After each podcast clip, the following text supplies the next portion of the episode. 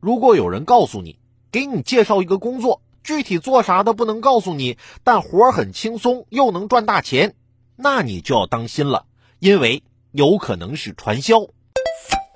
近日，湖北十堰一网友发布 SOS 求救视频，被数名网友看到后发现端倪。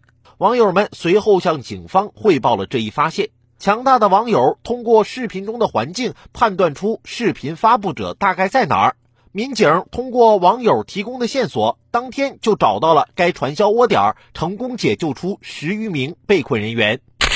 一支穿云箭，千军万马来相见。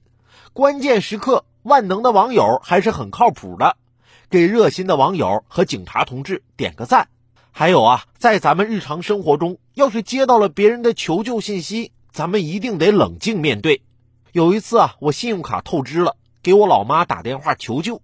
我妈刚开始跟我聊得很开心，当我支支吾吾说想借钱的时候，我妈冷笑一声：“哼，骗子还想装我儿子骗钱，门都没有啊！”然后就把电话挂断了。